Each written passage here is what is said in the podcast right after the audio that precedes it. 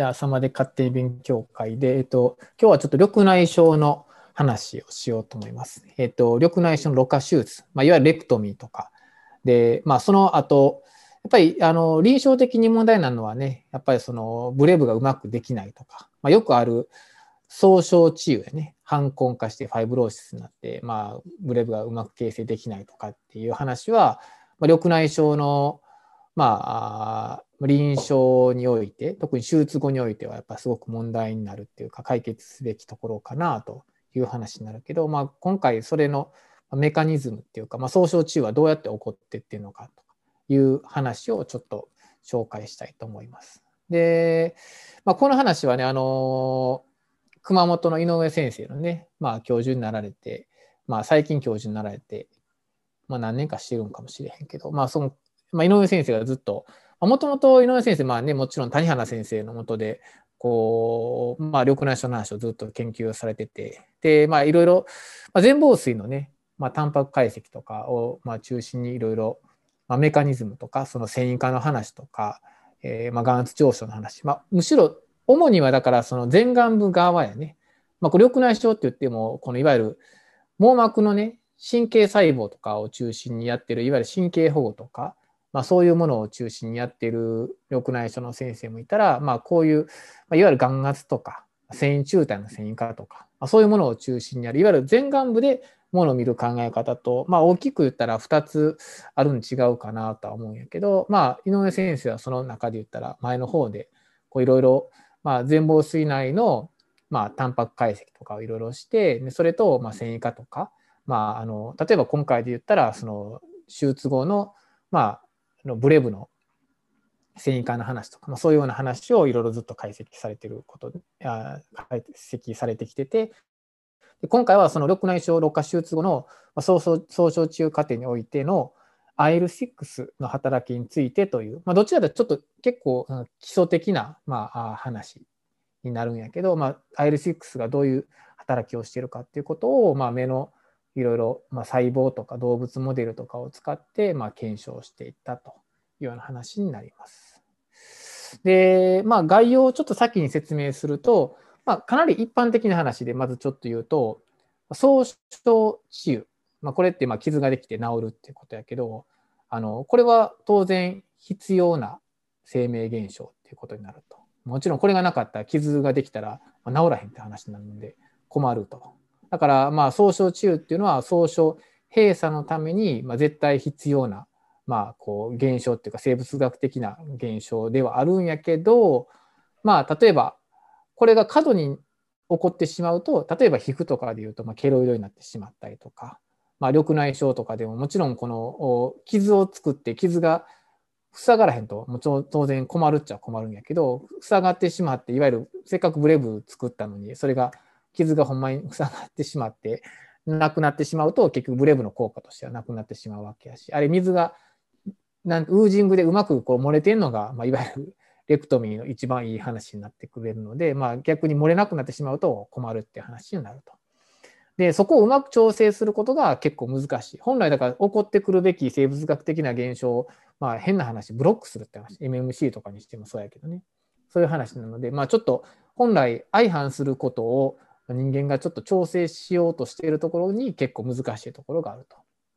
で、まあ、総症中が起こるときには、やっぱりまず炎症って当然起こるよね。まあ、当然手術したら充血とかするし、まあ、炎症っていうのが起こると。で、その炎症が収まってきた、その後に反根、まあ、いわゆる繊維化が起こってきたりとかする。だからまあブレムも当然最初は充血があるけど、だんだんだん真っ白になっていったりとかして、反根化していくというのは結局、まあ、急性炎症と慢性炎症っていう話になって、その慢性炎症でまあ繊維化していくっていう話になる。で繊維化っていうのをもうちょっとその具体的な言葉で言ってみると、これは慢性炎症に応答した筋繊維が細胞ね。繊維が細胞がこう、まあ、変な話、まあ、簡単に言うと悪い繊維が細胞みたいになってしまうと、まあ、細胞外マトリックスって言って、いわゆる ECM とかね、ま、細胞外基質、コラーゲンとか、まあ、そういうものをいっぱい過剰に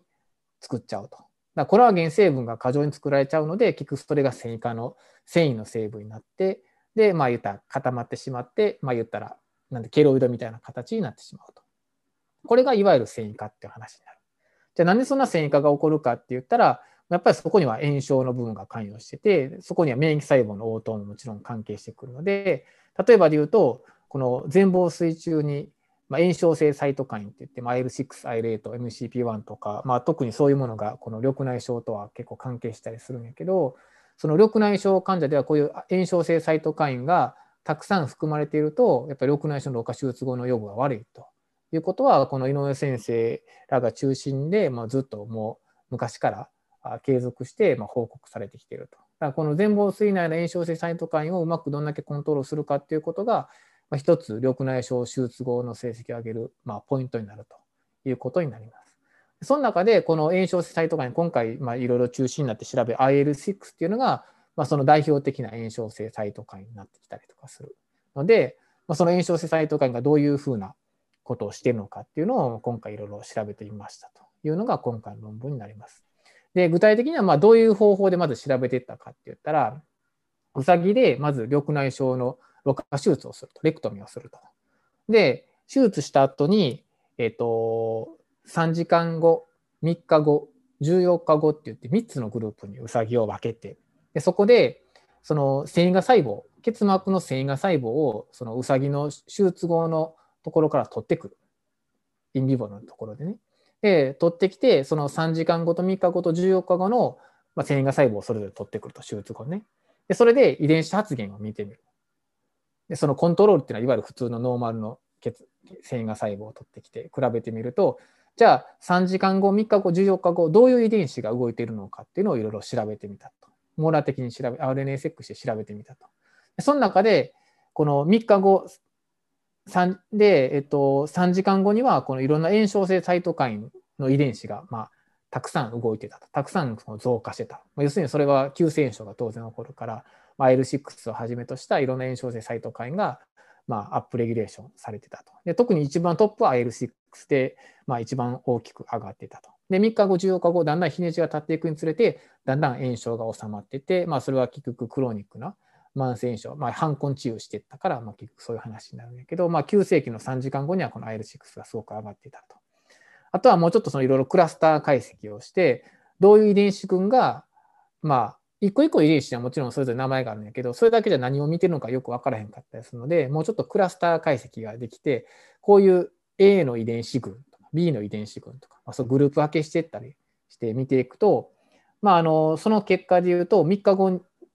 では、このインターロイキン6とか、あとオンコスタチン M とか、あとリフって言って、あの白血あロイケミアインヒビトリーファクターっていうリフっていうのがあるんやけど、まあ、これも全部 IL6 のファミリー、IL6 に関連する全部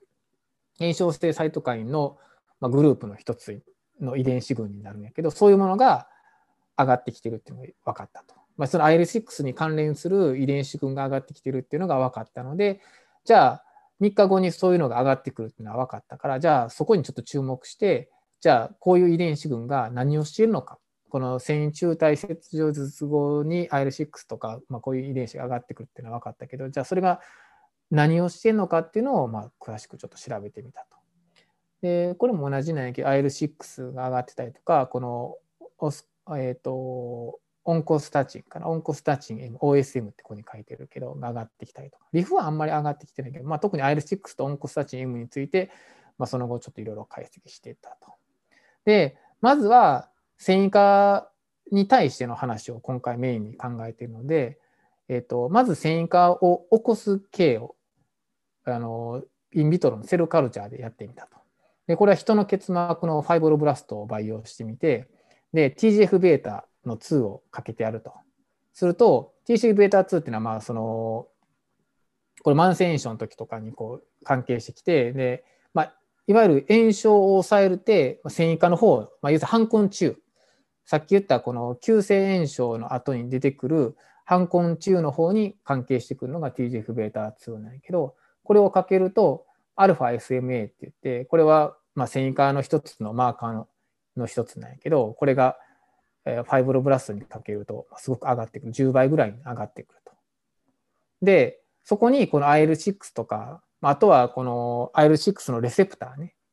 レセプターとかがどう関係しているかっていうのを見てみると、えーと、TGβ2 をかけると当然 α-SMA は上がってきて、まあ、繊維化してくる、ファイボルバスタが繊維化するんやけど、IL6 をかけると、IL6 とこのレセプターを両方かけると、当然そこから下流にシグナルが働くようになるので、この繊維化が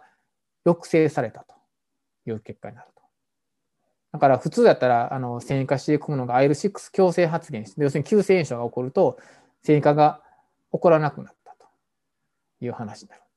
で、さっき言ったように繊維化っていうのは、まあ、結局はその ECM ね、細胞外マトリックスをまあ強くたくさん産生したりとかして、それがまあコラーゲンの生成とかになって、で、まあ、繊維化していく話なので、そのコラーゲンとかの遺伝子がじゃあどうなってるのかっていうのを見てみると、コラーゲン1と4とフィブロネクチンとかを見ると、まあ、コラーゲン1とフィブロネクチンに関してはあんまり変わらへんかってんけど、コラーゲン4に関しては、この IL6 とか IL あの IL6 のレセプターをまあかけてやると、TGF-β2 では普通だとコラーゲン4とかがたくさん上がって、まあ、性化が起こっていく方向になるんだけど IL6 とかが強制発現させるとこれが下がってくると要するに繊維化の方じゃないとこれはだから何を意味してるかって言ったら、まあ、炎症には急性炎症と、まあ、慢性炎症みたいな話になる急性炎症の時はこの IL6 とかが上がってきて、まあ、炎症が充血してくるみたいな感じそれが落ち着いた段階で反根化していわゆる TGF-β とかが働いて、まあ、傷を治して、まあ、抑えようとしてくる。この急性炎症がだから続くと、まあ、コラーゲン4とかの酸性が下がって、要するに反根化しなくなるよっていう話になる。ことがこのセルカルチャーの実験から分かってきた。で、もうちょっと、さっきは IL6 やったけど、IL6 以外にも、この、このいろんな網羅的な遺伝子発現解析で、オンコスタチネムって、まあ、これも IL6 のグループの一つなんやけど、それもかけてみたと。同じような結果にが起こるかどうか。まあ、理論的には同じような結果が起こるんちゃうかと予想してやったら、やっぱ同じような結果が見えて、例えば TGF-β2 で普通やったら、えっと、コントロールと比べて α-SMA とかすごい発現が上がるんやけど、このオンコスタチン M をかけると α-SMA の発現が下がってきたと。要するに線維化がちょっとマシになったと話になって、で、あとはスタット3とかのこういう、いわゆるシグナル、後で出てくるけど、シグナル系が上がってきたと。フィブロネクチもちょっと下がってるしっていう話。コラーゲン4もま下がっているというような話になると。で、えっ、ー、と、で、もうちょっとその下流のシグナル分子を調べるために、じゃあどういうものが動いているかっていうので、まあ、例えば TGF-β2 からのとか、そうやね。これの下流でどういうものが動いているかで、まあ、P38 マップカイネスとか ARC とか、まあ、いろんなシグナルを見ていくと、どうやら、え、ー、と、このいろんなシグナル系が、まあ、このこれはオンコスタチン2とか、まあ、IL6 どちらにしてもそうなんやけど、まあ、抑えられていると。このリン酸化が抑えられているっていうことなんで、やっぱりこの本来動いてくる下流のシグナルが、まあ、どうやら抑えられているっていうことが分かってきたと。ということで、IL6 とか、まあ、オンコスタチンとかやって急性炎症に関係する分子を入れてやると、どうやらその線維化は抑えられるっていうことが、まあ、シグナルの活性化を抑えるっていうことからも分かってきたと。で、その中で、まあ、 STAT3と STAT1っていうさらにその下流のシグナルに注目してちょっと見てみたと。で、どうやって見るかって言ったら、この STAT3と STAT1をそれぞれノックダウンして、SRN ノックダウンしてみる。ノックダウンすると、当然 STAT3とか、この場合 STAT3をノックダウンすると、 STAT3のタンパク発現、活性化が落ちるし、 STAT1を抑えると、 STAT1のリン酸化とか、まあ、タンパク発現が落ちてくるんやけど、どっちかって言ったら、 STAT1はまあそんなに対して α-SMA の発現とかは変えたりしなかったんやけど、 STAT3に関してノックダウンすると、こうやって α-SMA の発現が落ちたと。いうことなんで、 STAT3と STAT1どっちかって言ったら、 STAT3の方が、まあその、上流っていうか、あの、活性化に結構効いてるっていうことが分かってきたと。で、さらに両方ともダブルノックダウンすると、え、ー、と、完全に STAT3、STAT1ノックダウンすることによって、α-SMA の発現とかもこうやってあの全然変わらなくなってしまったと。IL6 とかオあのオスコスタンチン M の働きが全くキャンセルされてしまったっていうことなんで、結局 IL6 とかオスコスタンチン M はこの STAT3を活性化させることによってこう抑制することができてた。だから例えばこれで前でいくと、ここでオスコスオスコスタンチン M をかけると、まあ、 STAT3のリン酸化が上がってたりとかしたと。で、IL6 においても、確か上がってたと思うね。ここでね、上がってたりとかしたと。だからこれを抑えてしまうと、いわゆる反婚化を抑制することができなかったという結果が、このノックダウンの結果から分かったと。で、それを実際もう一回ウサギの実験に戻って見てみると、さっきウサギの実験して3時間後、3日後、14日後で見てみたっていう話をしたけど、このスタット3とスタット1に関して見てみると、やっぱスタット3は3時間後にすごく上がってると。急選手の時にはスタット3はすごく上がってるよね。上がることによって、このいわゆる反根化しないようにしていると。まあ、要するに急性炎症の段階に止めとくと。急性炎症の時にはこのスタット3の活性化が重要やっていう話になってくる。それがしばらくしてだんだんスタット3の活性化が下がってきたりとかすると、いわゆる反根化の方向のシグナルが動いていって、いわゆる TGF, TGF-β とかあいうのが働いてきて、繊維化を抑制して、あじゃなくて繊維化を起こしていって、最終的に傷を治そうとしていくと。急性炎症の時にはむしろスタップ3とか上がって、まあ、L6 とかを中心にたくさん炎症性サイトが上がるせいでスタップ3とかが活性化されて、まあ、そのいわゆる急性炎症の状態を保とうとすると。ただ、だんだんだんだんそれがまあスタップ3の活性化が落ちてきたりとか、IL6 の発現が落ちてきたりとかすることによって、まあ、そのいわゆるクロニックの繊維化の方向に、まあ、いろいろシグナルが動いていくことによって、まあ、最終的に傷が治っていくという話になるというのが今回の結果です。で、これはなんか聞いてると、なんか最初読んだ時に IL6 がたくさんこう与えられると反根化抑制するっていうのはなんかちょっとよう分からへんなと思ってね。というのも、えっ、と、緑内障とかで術後で IL6 とかの発現が高いと手術後予後が悪いと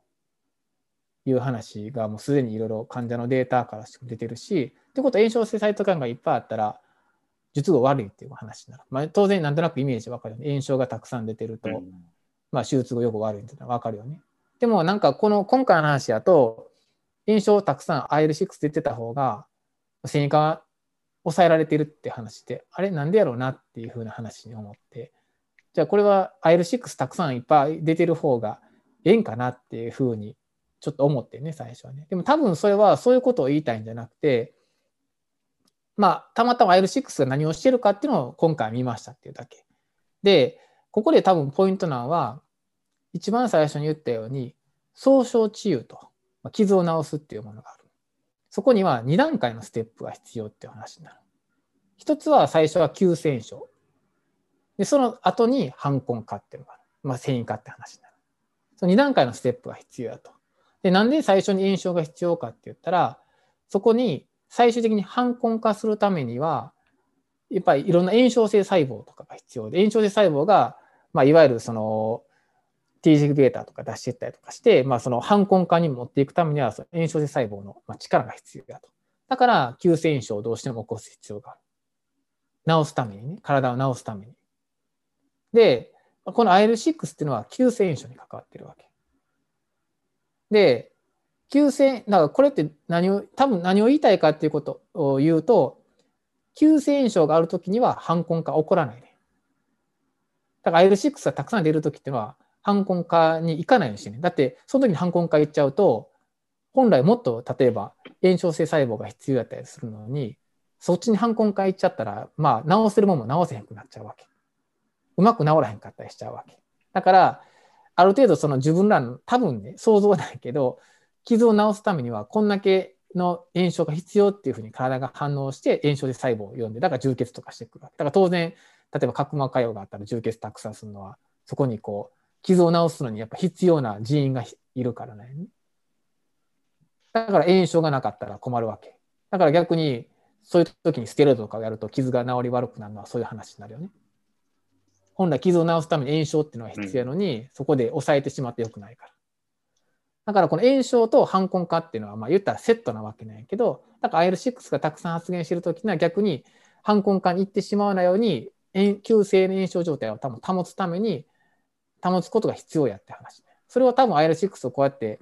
あの投与することによって繊維化が抑えられてるっていうのは多分 α SMA とかコラーゲンの発現が落ちてるっていうのは多分そういうことなんちゃうかなと。急性炎症の状態に立ち止まろうとしてると。ただ、臨床的に、まあ、これは実験的にこうやったって話になるけど、印象的には当然 IL6 がたくさんあると良くないわけ。っていうのは、そんだけ炎症細胞が結局寄ってきちゃうと、まあ、そんだけ反根化の反応が後が、後の反応が強くなっちゃうわけやから。だから、この IL6 がいいっていう話ではないとは思うね。だから今回の論文のタイトルも、Potential Roles of the IL6 Family in the Conjunctival Fibrosis ってなってて、まあ、ファイブローシス、コンジャンクタイバの結膜のファイブローシスにおいて、IL6 のファミリーっていうのがどういうふうな役割をしているのかっていうふうなタイトルになっているのかなと思うんで、だからまあこれがイコールこのどうかっていう話じゃないけど、多分まあ今回 IL6 が何をしてるのかなっていうのをまあ一応実験的にいろいろ見てみたら、こういう結果でしたという話なんちゃうかなというふうに思って、ちょっとすごいフィギュアが13個ぐらいまで、14個ぐらいかな。確かいろいろあって、ひたすらこういうこのシグナルの解析とかやってる、まあこの、ある意味読み応えがある論文じゃないかなとは思うねんけど、多分、ちょっとまあ井上先生とかがどうやってこういうの論文を考えてデザインしてやったんかがちょっと分からへんけど多分言いたいことはそういうことなん違うんかなと思うんで、まあここでちょっと覚えておくとしたら、その炎症っていうのにはこの2段階、まあ、総症中っていうのは2段階ステップがあって、うん、そういうのが、まあ、生命現象っていうか、まあ、生物のいろんな現象において大事なんだよっていうのを理解しておくと、なんで IL6 上がっていって、で、なんで最終的にこう TGβ とかが上がってくるのかっていうことが、もうちょっとこう、広い視野で見れるんちゃうかな。そうなると、いろんな緑内障の手術後とかを見てるときに、あ、この時は IL6 が今上がってるやろなとか、ここから次のフェーズに行って、いわゆる反根化、繊維化の方向に今行ってんのやろうなとかっていうふうなことが、まあ、見えてくるん違うかなと思うので、またこういうのをイメージしながら普段の臨床を見てると、また違うものの見え方ができるんちゃうかなというふうに思いました。はい、以上です。ありがとうございます。うん。いや、まあ、先生最後におっしゃってくれたみたいに、やっぱりその、今回僕もそれ聞いてたら、炎症があると逆にこう、凍傷中しない。で、その、今回で言ったら、レクトミー後なんで、その、反根化しないっていうのはいいことっていう話だと思うんですけど、その、じゃあ、そ、炎症がひどい、例えば、術後炎症がひどい疾患の、例えば傷の治りが傷っていうのは、まあ、その結膜の例えばくっつきとかってどうなんかなとか思うとき、あんまりイメージとして、なんかそういった印象は特にはないんではですけど、でも、まあ今回の結果を見てたら、その、いいとかではないっていう話ですよね。だから今回で言ったら、その IL6 がすごく出てる時っていうのは逆に言ったら、あの、反根化っていうプロセスは抑制されてるというか、それが同時に起こるわけじゃなくて、炎症が起こって、多分血管内からいろんな、その、うん、ものが、まあ、マクロファージとかグリアとかも出てきた後に反根化するっていうプロセスが、うん、言ったら十分整ってされていくみたいな話ってことですよね。そうやね。うん。逆にこの S、えっと、ST、何でしたっけ ?SAT、スタット、スタット3。スタット1とかスタット3ね。スタット 3? っていうのだけを抑制すれば、その、反根化っていうのは、その、抑えれるんですかね。その。これは IL6 の下流で動いてるって話やね。そうやね。これは反根化を、はい。えっ、ー、と、だこれで言ったらスタット3を SRN やると、そう抑制されるって話だよね。うん。うん。反根化って結構個体差とかあるというか、え？え、うんと、うん、違う違う。これだと、だから逆に、えっ、ー、と、そっちのノックダウンだから、え？ベータ2の単独効果は増強されるからそうです。だから繊維化の方に。IL6 のその急戦所の時に大事だったりとかするね。スタット3とかのシグナルがね。え、スタット3のノックダウンだって増強されるから、スタット3が効いてたら抑制されるってこと？ああ、そうやね。聞いてたら抑制されるってこと。そうそうそう。ってことですよね。そう、聞いてたよ。そうそうそう。なんかその、そういうん。じゃあその、反根形成というか、その、で、結構個人差ありますよね。その、人に。だから、うんうん、そういうとって、その、こういったシグナル系の出方が違ったりとかっていうのも、うんうんうん、なんか他のその、眼科とかじゃなくて、そのケロイドとか外科系のそういうのって結構傷の跡って全然違うじゃないですか。本当に全然出ない人もいればめちゃくちゃ出る人もいるっていうのは、なんかそういうのって研究されてるのかなとか、なんかちょっとふと聞いてて思ったりしたんですけど。それはだからね、えっと、うん、されてるよ。こういうのも。だから、えっと、何でもこう、自己免疫、だから免疫系の細胞の動きをどんだけうまく制御できるかっていうのが今すごくやっぱポイントなんやね。うん、免疫細胞の調節ってこと。ら結局どれぐらいこう細胞が郵送されるかとか、その時にまあこれ多分 TH17 とかいろいろ関係してきたりとかすんねんけど、まあそどうそういういろんな T セルとかいろんな話とか免疫細胞のいろんなあもの T レグも含めていろいろどうやってうまく制御できるかっていうところが多分ポイントになってきてて、それがでもどこまでうまくできるかってなると、まあもちろんまだまだうまく制御できひんから困ったりとかするんやけど、まあだんだんだんだんそれができるようになってきてるというところかなと思うけどね。まあ、だから免疫細胞がやっぱりどううまくコントロールできるかっていうのがポイントになるやろね。実際臨床上においてはね。うんこれうまうまくコントロール、うまくだから総称中も、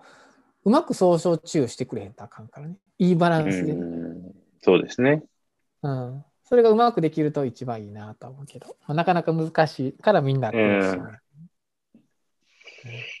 単純にインヒビットしたらいいだけじゃないからね。うん。はい、ありがとうございます。まあ、そういうことです。こういう現象が起こってるっていうことをちょっと、なんとなく理解してもらえたらいいかなというふうに思います。